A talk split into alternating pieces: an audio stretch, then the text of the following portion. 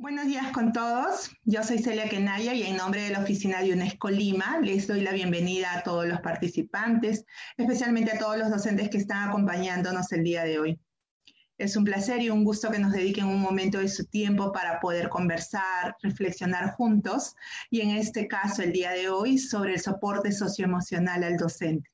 Con toda esta crisis que venimos viviendo todos hemos sido tocados de alguna manera por la enfermedad y también nuestros estudiantes o nuestros familiares. Es por ello que creemos necesario el desarrollo de este tema y conocer también algunas experiencias de cómo se está trabajando y apoyando este tema en las regiones.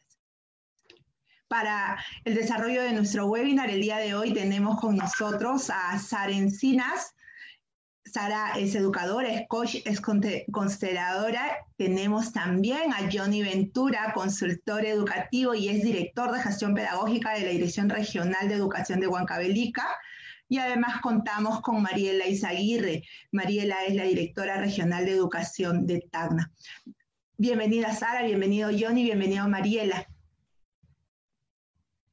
Muy buenos días con todos ustedes. Realmente es un gusto y un honor poder compartir esta mesa con el director Johnny y con la directora de Tacna.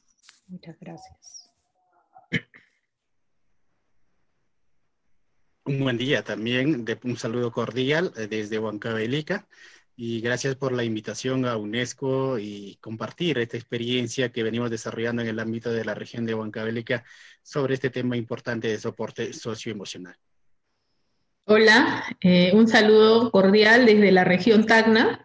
Eh, mi nombre es Mariela Izaguirre, soy la directora regional de educación. Eh, feliz de poder compartir con ustedes este, la estrategia que también venimos trabajando en la región sobre el soporte educativo emocional para nuestros maestros, que en estos momentos tanto lo necesitan. Gracias. Gracias Mariela, gracias Johnny, gracias Sara. El tenerlos a ustedes participando en este panel es un lujo para nosotros como Oficina UNESCO agradecerles desde ya su participación.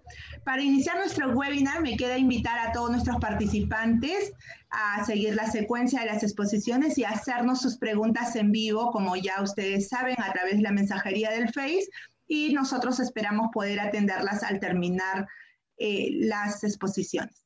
Iniciamos entonces. Sara, me quedo contigo. Sara, qué importante es hablar del soporte socioemocional al docente y mucho más en este contexto. Sí, efectivamente, mi querida Celia. Eh, me parece muy importante este espacio que organiza UNESCO, donde podemos tener la oportunidad de alcanzarles algunas reflexiones. Y yo quisiera que sobre todo apeláramos no solamente a nuestra parte cognitiva, sino también a que pudiéramos mirar nuestras tomas de conciencia, es decir, todo lo que estamos hablando, qué nos dice, de qué me doy cuenta, yo, docente, a nivel personal, de qué me doy cuenta a partir de estas experiencias y a partir de estas reflexiones que les voy a alcanzar. Una primera cosa es constatar que este tiempo de confinamiento, de teletrabajo, supone un desgaste de energía, una inversión enorme de energía. Partimos de ahí, ¿no? Todo lo que supone la educación a distancia. Entonces, hay mucha mayor energía invertida que cuando hacemos el trabajo presencial. Y eso es algo que tenemos que reconocer. Partimos de ahí, junto a otras cosas que pueden darse alrededor. Eh, mirando un poco lo que es, eh, qué significa o qué es un soporte socioemocional, yo personalmente pienso que es brindar todas las posibilidades o todas las condiciones que nos permitan alcanzar bienestar. Eso es lo que yo estaba definiendo.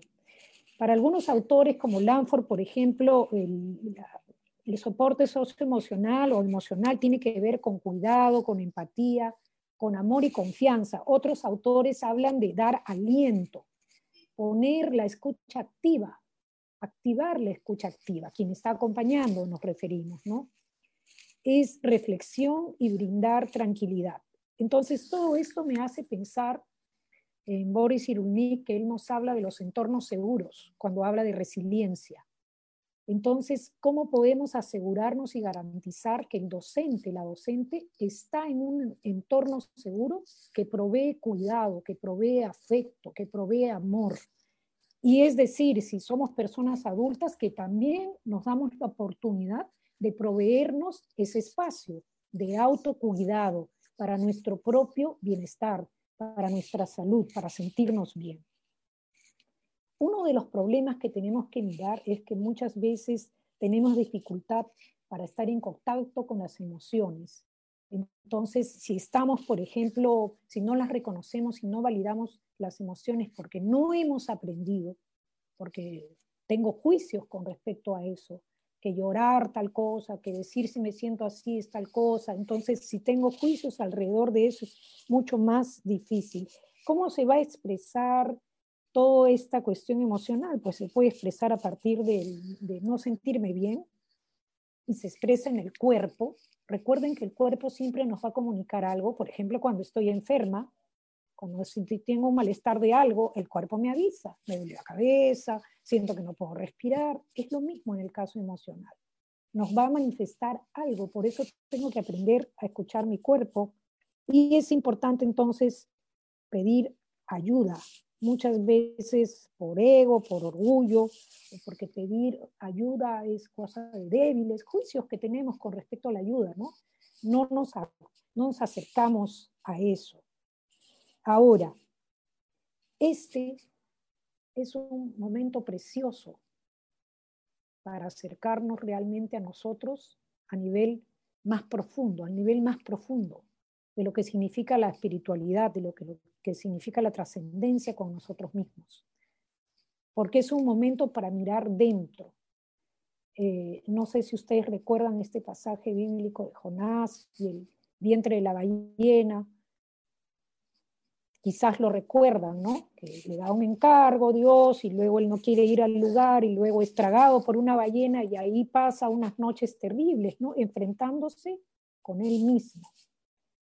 A partir de eso, Joseph Campbell, no a partir de eso, sino de muchos mitos, este mitólogo famoso, en El héroe de las mil caras, eh, habla del viaje del héroe. Y él junta todas las historias que muchas veces las vemos a través de las películas, ¿no? Por ejemplo, la guerra de las galaxias, y vemos cómo las personas se enfrentan a diferentes dificultades y luego salen fortalecidos, luego de haberlas enfrentado, ¿no? Y yo lo que pensaba es que quizás no tenemos que luchar tanto con leones o dragones externos, sino tenemos que mirar en nosotros mismos, dentro de nosotros mismos, que podría estar pendiente, que no he resuelto. Y por eso esta situación que me saca de mi zona de confort y me lleva más bien a una zona donde no me siento, no es que esté mal estar en una zona de confort, ¿no? Es una zona donde me siento cómodo, que ya conozco, pero cuando salgo de mi zona de confort, cuando salgo de esta zona desconocida es que quizás me empiezo eh, a sentir mal, a sentir que algo falta y quizás empiezo a culpar o mirar afuera. No, esta es una invitación a mirar dentro. Y esta es una oportunidad donde yo puedo mirar interiormente qué me puede estar diciendo esta situación. Quizás hay pendiente un duelo, no hice un duelo de alguien no quise llorar a alguien importante en mi vida, o una pérdida que tuve, tuve una ruptura con alguien, una ruptura importante, o quizás no he agradecido a alguien que debía haber agradecido. Eh, estas situaciones nos ponen en jaque. Quizás hay una reconciliación, más que hablar de perdón, hablar de reconciliación, para mirar mi parte en esa situación donde tuve una disputa, un problema. Quizás no he podido integrar a mis padres, a mi padre, a mi padre, a mi madre, a las personas significativas de mi vida, Entonces, como les digo, en vez de luchar fuera con dragones o leones imaginarios, quizás es una invitación a una mirada profunda, porque las adversidades son las que nos permiten crecer. Los desafíos que se nos están presentando ahorita son los que nos van a dar fuerza. Quizás necesitamos despertar, estamos dormidos, dormidas. Estamos a un nivel superficial viviendo. Y esta es una invitación a mirarme internamente. ¿Y cuándo despertamos? Cuando salgo de mi zona de confort. Justamente cuando se me presentan las adversidades, eh, los retos que se me presentan, en vez de hablar problemas, podemos hablar de retos, se me presentan porque yo tengo una oportunidad de resolver y de crecer como persona. Si me quedo en la superficie culpando a los demás de lo que está sucediendo, no estoy logrando entender qué me puede estar diciendo esta situación. Me estoy quedando nuevamente en mi zona de confort. ¿Y qué pasa muchas veces con nosotros? Nos ponemos en el estado de hacer, hacer. Estamos todo el día ocupados. Y de esa manera no me ocupo de mí mismo. O sea, no tengo un espacio para entrar en mí mismo, en la profundidad de mí mismo. Estoy evitando quizás mirar algo que necesito mirar, algo que necesito reconciliarme, algo por lo que necesito llorar para nuevamente estar bien. Em, ¿Cuáles son las condiciones que nos van a permitir poder, digamos, entrar en brindar este soporte? ¿Es verdad que todas las personas podemos brindar soporte a los demás? Sí y no. Mi respuesta depende, depende, digamos, depende de que, por ejemplo, si, yo puedo brindar soporte simplemente a partir de escuchar a alguien, lo escucho sin juicios, sin quererle solucionar, porque el problema es de la persona y la persona tiene que encontrar la salida, sin aconsejarla, para que la persona se pregunte cuáles podrían ser eso es entrar en un espacio de empatía. La empatía supone que me pongo en el lugar de la persona, en sus zapatos. Es una escucha profunda, es una comprensión profunda. Es sentir de la otra lo que la otra persona le puede estar pasando, pero no significa cargar con el problema de la otra persona. Sobre todo si estamos hablando de personas adultas, ¿no? Y tenemos que mirar que la persona adulta se tiene que hacer cargo y, también responsable de aquello que le está pasando para que lo pueda atravesar. A veces a mí vienen personas que me dicen, quiero traer a fulanito. Yo le pregunto, ¿es un adulto? El fulanito tiene que venir por su propia voluntad. No puede venir porque alguien le dice. La persona adulta tiene que decidir qué es lo mejor. Si no, se está poniendo como si fuera un niño pequeño al que yo le llevo para que haga una consulta con alguien. Entonces, para todos los que estamos aquí, si queremos acompañar, simplemente escuchando y poniendo en práctica la escucha, creo que hacemos bastante. Luego, es importante validar emociones, que la persona pueda expresar y nombrar qué le está pasando, qué está sintiendo, que tenga un nombre, eso. Eh, si hay la oportunidad de que la persona pueda reconciliarse con aquello que está pendiente, todas las personas tenemos a veces algo. Miren, Elizabeth Kubler-Ross, que trabajó todo lo que era la psiquiatra famosa suiza, que trabajó lo que eran los moribundos, que se especializó en, todo lo que era la muerte, un tema del cual no hablamos, que pensamos que está ahí, pero que nunca nos va a pasar o nunca le va a pasar a nadie que está alrededor mío, cosa que no es cierta. Esta situación nos pone en evidencia que así es.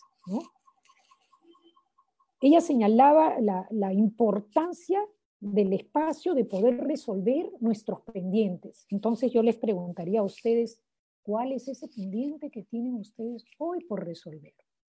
Eh, para los moribundos sería importante reconciliarse con aquellos con los que había tenido un conflicto, con los que tenían un pendiente, pero no tenemos que esperar a ese momento final de nuestra vida para, para resolver algo que está pendiente. Podríamos empezar ahora. Y si no me puedo acercar a la persona, pues lo puedo resolver internamente decidiendo no culparla más, decidiendo que yo tuve parte, poniéndome en un adulto responsable de las situaciones y mirando también mi parte, si yo hice daño. Ya con el hecho de haberlo, haber hablado mal de la persona, ya le hice daño. Simplemente haciendo eso. Eh, es importante entonces que miremos eso. También es importante que yo me pueda preguntar, estuve pensando en esto, ¿cuál es ese viaje del leve donde salí fortalecido en mi vida? En, un comienzo, en este libro del viaje del héroe de Campbell, él habla de, una historia donde un héroe entra en una, sale de su zona de, confort para embarcarse en una serie de situaciones difíciles, plagada de desafíos como lo que estamos viviendo ahora. Y al comienzo él se niega, no quiere, después tiene un mentor y después poco a poco él va atravesando estas situaciones. Entonces yo me tendría que preguntar, ¿cuál es ese viaje donde yo salí fortalecido?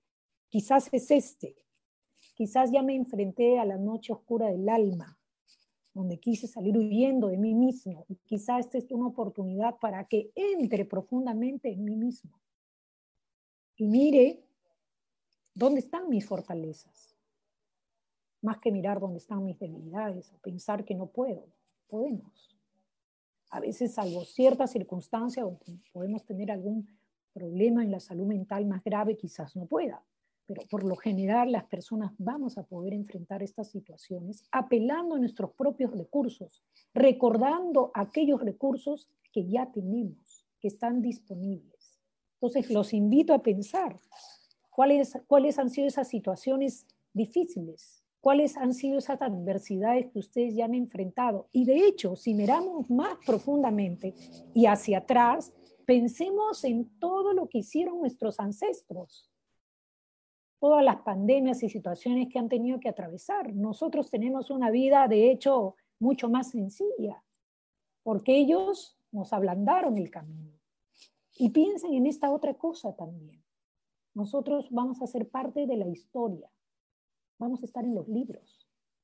Sus nietos, no tienen hijos los que son más jóvenes, sus hijos, sus nietos, mis bisnietos, mis tataranietos, no sé, van a estudiar acerca de esta pandemia, de este confinamiento y cómo salimos de esta situación.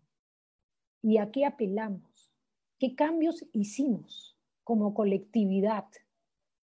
No solamente como individuos, porque recuerden que si a nivel individual hacemos cambios, eso afecta definitivamente el colectivo, como ahora lo estamos viendo. Si alguien no se cuida, afecta el colectivo. Si me cuido, afecto el colectivo. Si hago un cambio profundo en mi ser y empiezo a mirar aquello que no miraba antes, voy a afectar el colectivo. Primero mi entorno inmediato y luego todos los demás que están de una u otra manera alrededor mío. Entonces, les cuento que para hacer esta presentación, porque ya estoy terminando, yo entré a revisar qué había significado para mí o qué significa para mí toda esta etapa. Con qué leones y dragones me he enfrentado, con qué desafíos y cómo toda esa adversidad finalmente me está brindando la oportunidad de salir fortalecida. Eso es la resiliencia que yo puedo salir fortalecido de las situaciones adversas, del dolor. Ojo, como dice Cyril Nick, el experto en resiliencia, el, el dolor va a estar siempre ahí. El sufrimiento es una elección. Entonces, es un momento para mirar profundo en nosotros mirar cómo vamos a salir fortalecidos de esta situación. Muchas gracias. Sara, gracias por tus aportes. Eh, me quedo pensando justamente en dos frases, me, quedé en, este tema de qué importante es resolver lo que tenemos desde atrás, que de repente no solamente estamos viendo lo que esta pandemia nos ha traído, sino que de repente estamos jalando muchas cosas atrás no resueltas y que es tiempo de irlas resolviendo. Y lo otro, que el dolor puede estar, pero nuestro sufrimiento es opcional y que también todos podemos apoyar y brindar ese soporte desde la escucha, ¿no? Y, cómo podemos ir aportando en estos momentos. Quiero aprovechar para dar saludos a los docentes y a las instituciones que siempre se están conectando con nosotros. Saludos a la institución Fe Alegría número 12, a, a los docentes de Surco en Lima, a los docentes de la institución educativa Antonio Torres Araujo en Trujillo, a la UGEL Canta, a la institución educativa San Antonio en Piura. Tenemos saludos desde Colombia, a la institución educativa Manuel de Mendiburo. Tenemos a la institución educativa Manuel Mesones Muro desde Bagua, Amazonas. Gracias. Saludos desde Trujillo, saludos desde Tacna, tenemos a la región Callao, a la Institución General Prado, tenemos a la Institución Tupac Amaru II de Chorrillos. Gracias por la conexión y seguimos. Tenemos ahora con nosotros a Johnny, quien nos va, él es director de AGP de la Dirección Regional de Huancavelica y él también nos va a hablar cómo están trabajando el soporte socioemocional a los docentes en la región. Johnny, estamos contigo. Eh, muchas gracias. Eh, a nivel de la región de Huancavelica, nuestra actividad de soporte socioemocional no solamente está dirigido netamente para el magisterio, sino también para toda la comunidad educativa. Estamos hablando de estudiantes, docentes, padre, este, padre de familia, personal administrativo. Entonces, en esa tendencia, nosotros hemos generado una estrategia regional Huancavelica Aprende en Familia, la cual tiene cuatro actividades. Y una de sus actividades es esta de aprendiendo a convivir familia-escuela, que está directamente relacionado al trabajo de soporte socioemocional. Entonces, en ese sentido, voy a compartir específicamente esta cuarta actividad que tenemos en la estrategia regional Bancalica Aprende en Familia, relacionado aprendiendo a convivir familia-escuela. Eh, hay que partir en todo planeamiento estratégico de una realidad, de cómo hemos ido encontrando la situación que, tiene, que se vive, eh, que se ha vivido fundamentalmente en los meses de abril, mayo, en cuanto eh, a, las emociones. Entonces, lo que hemos ido identificando en cuanto a la problemática es que tenemos docentes o teníamos docentes, estudiantes y padres de familia con emociones negativas, quiere decir con ira, miedo, tristeza, ansiedad y emociones ambiguas como sorpresas, esperanzas, compasión, que ha sido producto de la pandemia del coronavirus COVID-19 y el desafío de enfrentar la educación a distancia, una educación que nos ha agarrado de manera repentina, pero teníamos que, tenemos que y estamos enfrentando de la mejor forma en todas las instancias de gestión educativa descentralizada. Entonces, dentro de este conocimiento de la realidad con el Instituto Educa, en 47 instituciones educativas se ha aplicado una encuesta sobre la realidad de directivos ah, y docentes a partir de la estrategia de educación a distancia Aprendo en Casa. Aquí específicamente se ha identificado el estado socioemocional de los docentes, alumnos y padres de familia durante este tiempo de confinamiento. Eh, también hemos oh, este, identificado la percepción del apoyo a recibir para procesar sus sentimientos y emociones y los, y los nuevos retos que tiene para la educación.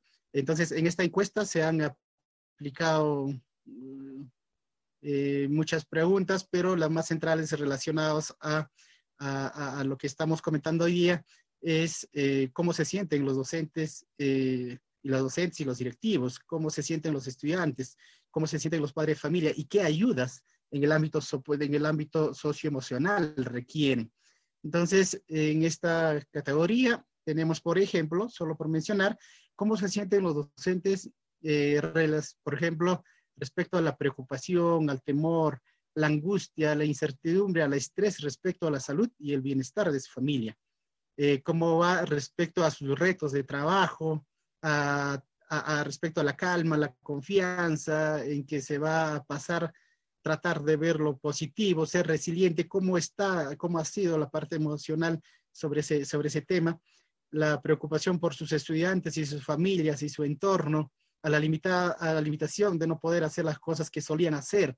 Entonces, esas eran las preocupaciones que tenían frecuentemente los docentes y hemos, eh, bajo esta, esta encuesta, se ha tenido la percepción de cada uno de, de los docentes, de, de los estudiantes, eh, preocupados, por ejemplo, para acceder a una educación virtual, no tener un dominio de las competencias eh, digitales para poder aprovechar Aprendo en casa, eh, el tema de la, del acompañamiento de los padres, cómo es el acompañamiento socioemocional de los padres eh, en, los en las actividades escolares de los estudiantes. Entonces, el, miedo a contraer la enfermedad. Entonces, ¿cómo es la percepción del estudiante respecto a este tema? Entonces, las preguntas han sido mapeadas en estos cuatro aspectos para docentes, estudiantes, padre familia y cuál sería el apoyo socioemocional que ellos requerían. Entonces, bajo este diagnóstico eh, elemental pero necesario, eh, nosotros identificamos el futuro deseado. ¿Qué queremos eh, de, esta, de esta actividad? ¿no? Nosotros queremos que los docentes, estudiantes y padres de familia gestionen sus emociones para una convivencia familiar saludable. Estamos entendiendo por gestionar las emociones, reconocer lo que están sintiendo, lo que sentimos nosotros y cómo lo estamos expresando, esos, esos, sentimientos, eh, y, cómo nosotros eh, conseguimos controlar esas emociones ante determinados eventos inesperados, producto de la pandemia y producto de la educación o el desafío que tenemos en la educación a distancia. Eh, ¿Cómo lo estamos haciendo? ¿Qué, ¿Qué, acciones están desarrollándose? Esta es la tercera acción estratégica que se tiene en este planeamiento. Entonces, nosotros tenemos mapeado eh, la actividad Aprendiendo a Convivir Escuela-Familia. Eh, en primer lugar, lo que hemos hecho es conformar en el mes de junio, en los primeros días de junio, conformar las brigadas de soporte socioemocional en las instituciones educativas de jornada escolar completa, en la UGEL y también en la DRE. Este equipo de soporte socioemocional son psicólogos de profesión en las instituciones educativas GEC, hay psicólogos, en las UGELs hay psicólogos de los especialistas de convivencia, en la DRE también hemos tenido un aliado que es eh, UNICEF, hay un psicólogo en su equipo y él nos ha ayudado a conformar este, este equipo. Entonces, este equipo son conformados con una resolución directoral que se está, ah, podemos decir, adicionando a las funciones que tienen. No hemos contratado personal externo, sino las que están ya eh, con esa carrera profesional, se les, se les ha ido encomendando una tarea que es la comunicación con los padres de familia, los estudiantes, con los docentes, con todos los que estarían, eh, digamos, teniendo la necesidad de, ser escuchados. Entonces, se ha activado números telefónicos para cada uno de estos equipos de soporte socioemocional y ellos lo que tienen o lo que están practicando es la escucha activa y las orientaciones para la gestión de las emociones durante, eh, mediante llamadas telefónicas. El medio más ágil hemos visto que son las llamadas telefónicas en un horario de 9 de la mañana a 12 del mediodía y en las tardes de 3 a 5 de la tarde. Eh, eh, aquí este equipo está funcionando bien. Más adelante le vamos a compartir cómo va el seguimiento y, y los resultados a este mediano plazo. Y otra actividad es el programa radial Familia Conviviendo en Armonía. Este programa radial mm, eh, eh, en, lengua materna o en lengua quechua, Ayupi Ayin Causay. Se desarrolla todos los sábados y domingos de las siete provincias y llegamos a seis provincias. Em, este programa es conducido por dos psicólogos que nos está apoyando también acá World Vision con sus psicólogos de tal forma que desarrolla una temática relacionada al soporte socioemocional y se tiene una interacción mediante llamadas telefónicas por los docentes y padres de familia.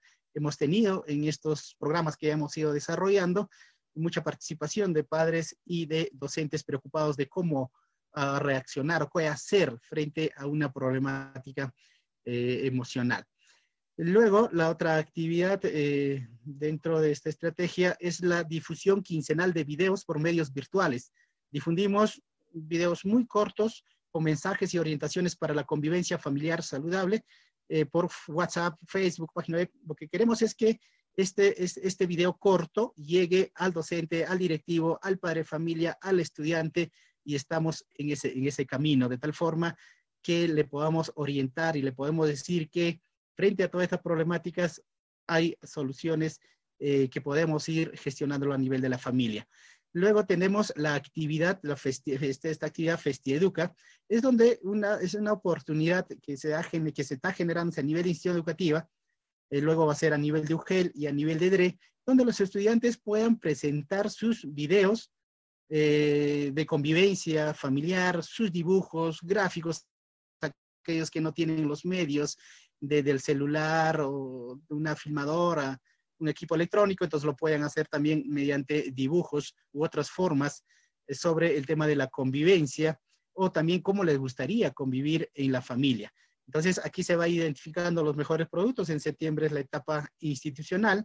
Eh, están trabajando ya desde el mes pasado, desde julio, eh, desde junio, junio, julio, agosto hasta septiembre, con retroalimentación del docente, van a ir mejorando estos sus productos y en, septiembre lo van a mostrar a toda la comunidad educativa. Eh, identificamos los mejores productos o los mejores videos o evidencias y pasa a la etapa UGEL y aquellos que tienen también esas características que serían factibles difundirla, lo hacemos a nivel regional, estimulando en cada etapa a los directores, a los docentes y a los estudiantes, ¿no? Quienes han trabajado.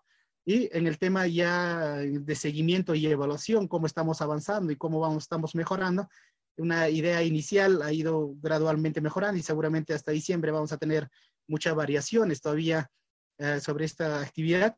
Eh, nosotros tenemos ocho UGELs y, hemos ido identificando, por ejemplo, eh, a nivel de Acobamba, este, el equipo de soporte socioemocional se ha contactado con ocho estudiantes, número de directivos 21, padre de familia 6, eh, otros, quiere decir alguna autoridad de la comunidad, de, de, algún interesado ¿no? del sector de educación y tenía problemas emocionales o interés, entonces ah, se ha contactado también con ellos.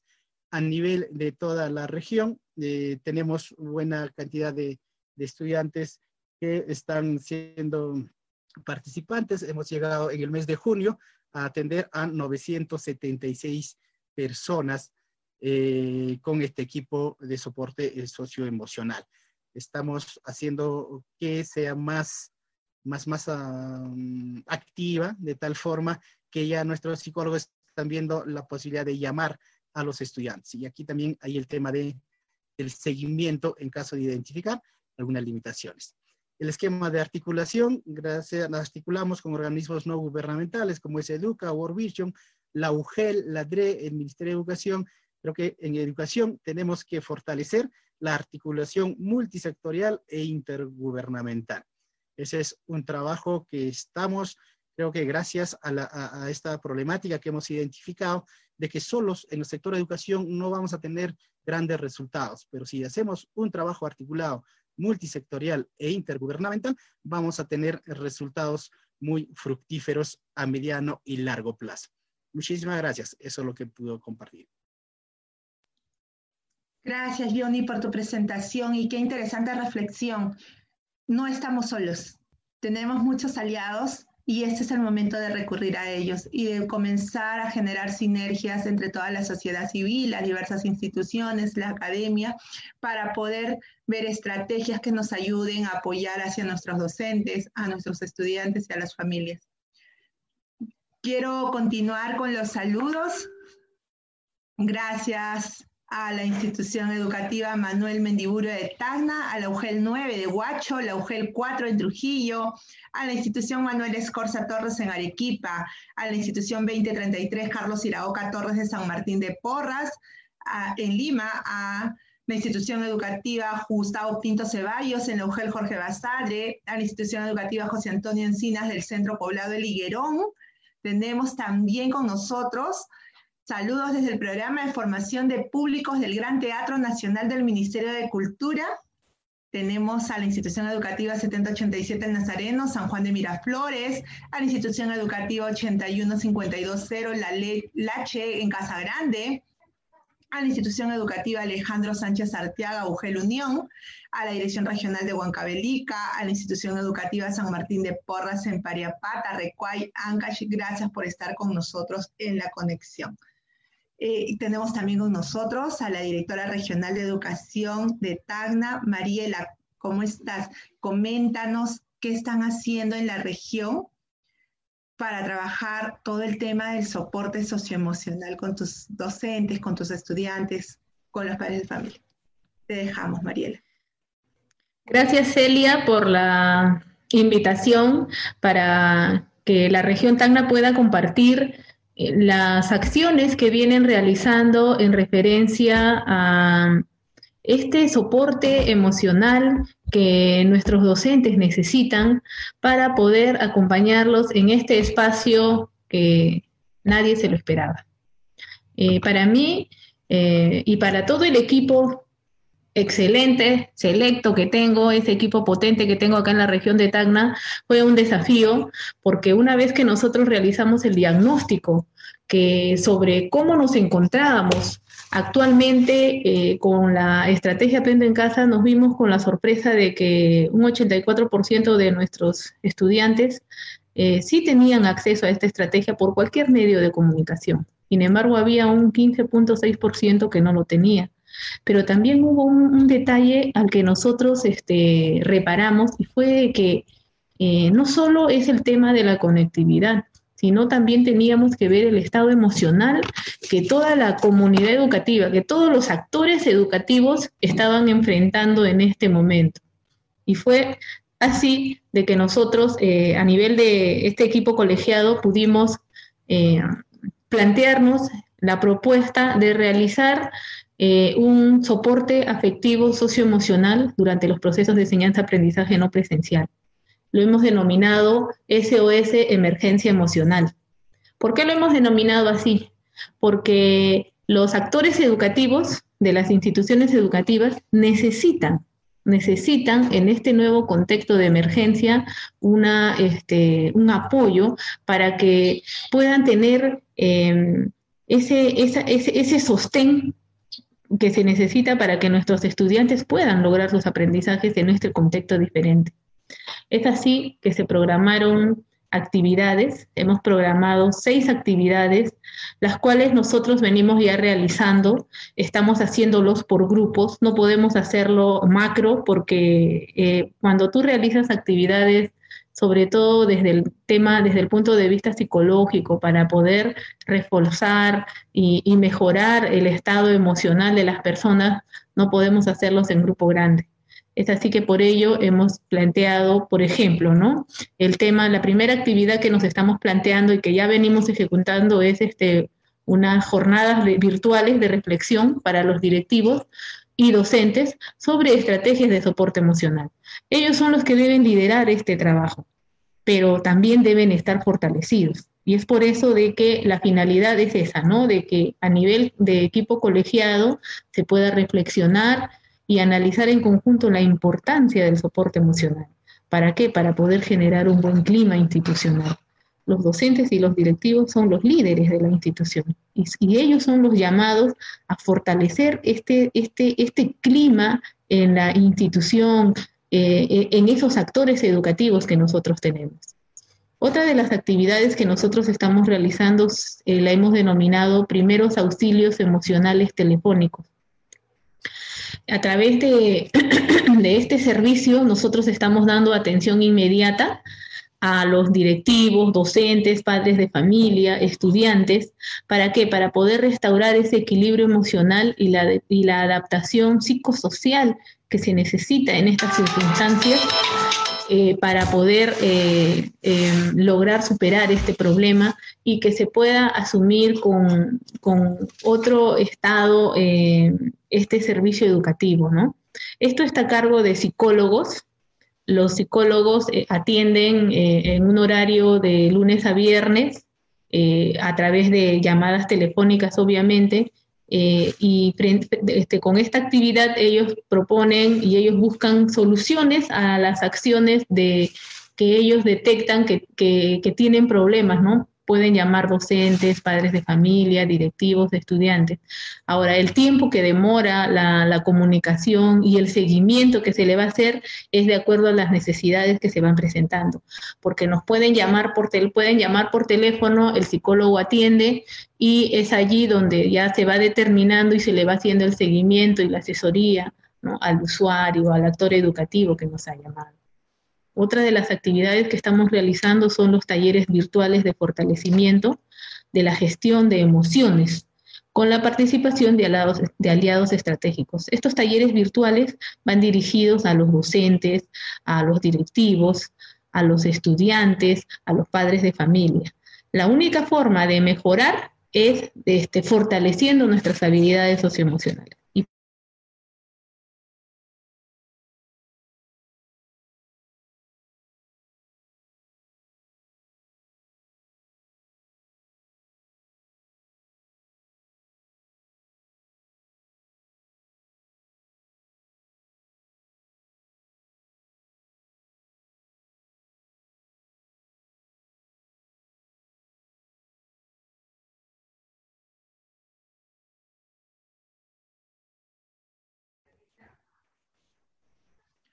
Parece que estamos teniendo algunos problemas técnicos con la conexión de Mariela. Yo les pediría unos segundos de paciencia. Mariela, ¿no, ¿nos escuchas?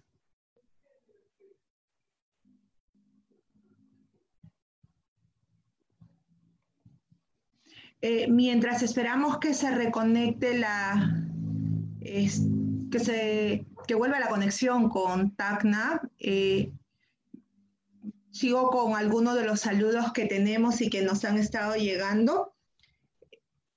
Tenemos saludos desde la institución educativa Santísima Niña María de Tacna.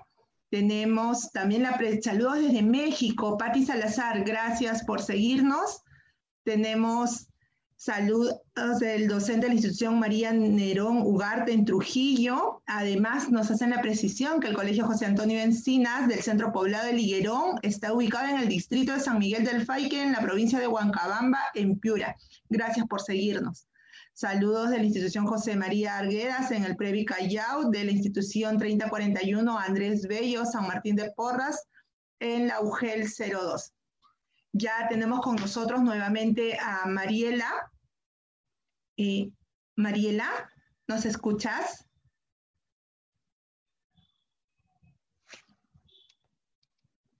¿Aló?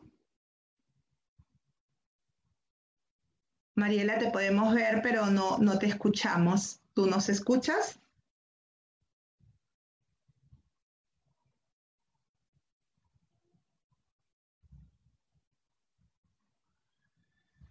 Ok. Vamos a ir avanzando con las preguntas y luego cuando tengamos una mejor conexión con Mariela retomamos la, exposición. Interesante la propuesta que nos presentaban que ya están trabajando desde la Dirección Regional de TAM. Entonces empezamos con Sara. Sara, tenemos varias preguntas que nos han ido llegando y quería plantearte, si bien las has respondido durante la exposición, eh, de repente nos están pidiendo algunas precisiones adicionales. Nos dicen, ¿solo los psicólogos pueden dar apoyo emocional a los docentes o cualquier otra profesional o persona interesada? ¿No? ¿Y cómo? Y luego nos preguntan si el soporte emocional se debe dar de manera personal o en equipo y si nos puedes dar algunas pautas para ello. Sara, nos quedamos contigo. Bien. Bueno, no solo los psicólogos pueden dar el apoyo emocional a los docentes. Sin embargo, quiero explicar que los psicólogos son muy importantes en tanto si hay una patología o un problema profundo, obviamente la persona necesita una terapia y va a necesitar a alguien especializado. Un buen profesional, un buen coach bien formado, yo soy coach, no soy psicóloga, pero si está bien formado, si ha seguido formándose, está en la capacidad de poder hacer este acompañamiento. Estamos preparados para eso. Y obviamente un buen coach detecta cuando una persona no puede, digamos, su caso requiere ya la atención psicológica y lo que hace es derivarlo. Otras personas que puedan brindar soporte se han estado preparadas, pero quizás Muchas veces las personas lo que necesitan es escuchar a otra persona, que otra persona las escuche. Y simplemente eso va a ser muy importante, que yo pueda expresar lo que me está pasando. Y ahí en ese caso yo puedo escuchar, quizás no estoy preparado para más, pero puedo decirle, eh, creo que necesitarías, yo encantada de escucharte, pero creo que necesitarías que alguien más pueda mirar lo que me estás comentando, si vemos que es un problema profundo. Y eso creo que las personas, los docentes, podemos darnos cuenta cuando hay algo que requiere una atención especializada. Eh, si los em, me hablaban si grupal o personal, depende, miren, a veces, a veces, si yo organizo un taller de lo socioemocional, donde voy a tocar temas personales o voy a pedir que las personas entren en temas personales, a veces no conviene lo que sea dentro de un mismo grupo. ¿Por qué? Porque depende de la confianza que yo tenga, si voy a abrirme para tocar un tema personal, si es que lo quiero hacer. Y a veces no es conveniente. Entonces, más conveniente es si en el grupo las personas, digamos, si van a abrir temas personales, obviamente se tiene que pedir la total confidencialidad y que el tema no sale de ese espacio donde hemos compartido algo personal y tampoco es utilizado bajo ninguna forma en, otro momento por decir, ah, yo, tú eres así porque yo escuché que tú dijiste tal cosita en el, me peleo con la persona. Por eso digo, tiene, tenemos que pensarlo y todas las personas tienen que estar de acuerdo para hacer un taller de este nivel. Y quiero, quiero decir algo también. Es importante que hayan talleres que nos lleven a, a profundizar, pero ojo, puede ser que yo maneje la información, pero eso no significa que yo he entrado en un estado profundo de lo que hablaba yo al comienzo en mi exposición, de lo que significa que yo me dé cuenta de algo, que yo tome conciencia y que yo integre eso como parte de mi, de mi ser. ¿Se dan cuenta? Es muy distinto que yo tenga información. Yo puedo tener información sobre las emociones, pero no necesariamente significa que yo he logrado integrar estas emociones como parte de mi ser o he logrado integrar y darme cuenta cuando estoy enojado o cuando estoy en la tristeza. Y eh, es muy importante entonces hacer la diferenciación entre tener información que pasa por el tema cognitivo que entrar en un tema mucho más profundo que es sobre las emociones, cómo soy yo con mis emociones, cómo las expreso, cómo logro eh, dar em, o o expresar esto que me pasa, o cómo no logro, o cómo cuando me enojo, estallo, tiro las cosas, tiro la puerta. A partir que me empiece a dar cuenta de eso es que yo puedo iniciar un cambio. Recuerden, primer paso para el cambio, ver. Si no soy capaz de ver, no puedo cambiar. No es posible. Entonces, diferenciemos entre lo que significa brindar información y que yo maneje información, que puede ser útil, pero no es el único nivel tenemos que intentar llegar a un punto más profundo. En ese sentido, los talleres virtuales son valiosos, muy valiosos. Pero recordemos que hay un principio que tiene que ver con la confidencialidad de todo lo que se pueda poner en ese espacio y que yo me sienta cómodo de participar. Yo siempre digo esto, no deben ser obligatorios los temas de desarrollo personal en realidad una persona adulta debe ser capaz de hacerse responsable de decidir si quiere participar o no quiere participar en un taller. Pero claro, a veces cuando estamos en el ámbito educativo decimos todos están obligados a participar. Eso tiene sus bemoles. Y todos los que decidimos entrar tenemos que estar en la disposición de escuchar y de guardar lo que acabo de decir, es que eso es muy importante, ¿no? Para que no se rompa la confianza, para que no se rompa lo sagrado que esa persona puede estar poniendo en ese taller, en esa conversación. Entonces, tanto lo individual como lo colectivo tenemos que evaluarlo con el mismo grupo. ¿Te sientes cómodo si hacemos un, un taller o si hacemos este, una dinámica o este psicólogo va a hablar de lo socioemocional haciéndolo grupal o te sentirías más cómodo a nivel personal, porque de repente tengo temas personales que no los quiero abrir en el grupo y eso es válido. Entonces tenemos que trabajar con mucho respeto y también con mucha humildad frente a las personas que van a requerir este tipo de apoyo. No sé si este, Celia eh, veo a Mariela conectada, no sé si he respondido, ¿tienes otra pregunta o Mariela va a continuar?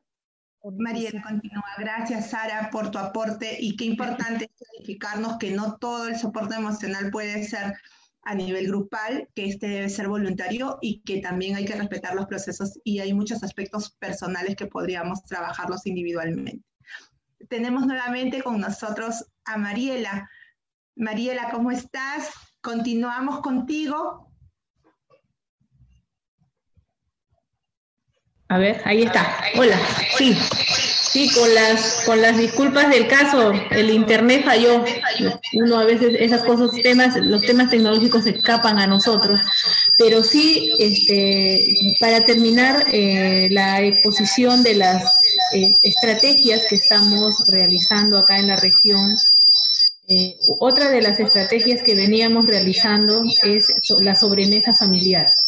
La sobremesa familiar es un, Es un momento que los padres de familia con sus hijos comparten en cualquier momento del día, con el fin de que puedan intercambiar sus actividades que realizaron, poder este, interactuar entre ellos, desarrollar esas habilidades socioemocionales porque actualmente en este tema que estamos viviendo también del aislamiento social nos damos cuenta que nos estamos robotizando. Nos levantamos, nos vamos a la computadora o nos vamos a la calle a trabajar los que ya podemos salir y estamos más ocupados. Se pensaba de que con este tema del aislamiento social íbamos a tener más tiempo, pero no es así, porque estamos eh, corriendo. Los docentes al menos están trabajando de sol a sol. Los docentes no tienen hora de descanso porque en la noche, en la madrugada, eh, durante todo el día están recibiendo correos electrónicos, mensajes por WhatsApp, mensajes de texto de sus estudiantes, de los padres de familia, de los especialistas de las UGELES. Están recibiendo mucho trabajo, tienen bastante demanda laboral, pero no debemos descuidar el espacio familiar. Pero no solo el espacio familiar del docente, sino el espacio familiar del estudiante. Para eso hemos elaborado nosotros una guía en la cual estamos proporcionando diferentes propuestas de actividades para que lo puedan trabajar las familias en esta sobremesa familiar. Entonces, como les digo, esas son todas las actividades que venimos haciendo. Estamos haciendo, eh, quería compartir el afiche, pero ya me, ganó el tiempo y se me cortó todo, ¿no? Pero eh, eh, lo, que son las llamadas telefónicas. Ya tenemos bastante, hemos tenido bastante acogida por parte de docentes, padres de familia, e incluso hasta estudiantes que llaman a, nuestra, a los diferentes teléfonos de los psicólogos que están em, como responsables de este equipo. Ahora, este, esta estrategia es este, es una actividad propia de la Dirección Regional de Educación, con el apoyo de los psicólogos de convivencia escolar, de los psicólogos de, los colegios GEC y también con el apoyo de algunos psicólogos del mismo Colegio de Psicólogos de Tacna.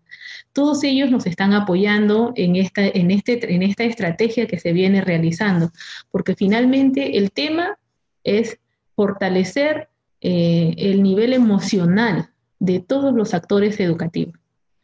Eh, como ustedes han podido escuchar y ver, son diferentes actividades, algunas dirigidas a docentes, otras a directivos, otras actividades dirigidas a todos en general, eh, actividades también para nuestros estudiantes y los padres de familia.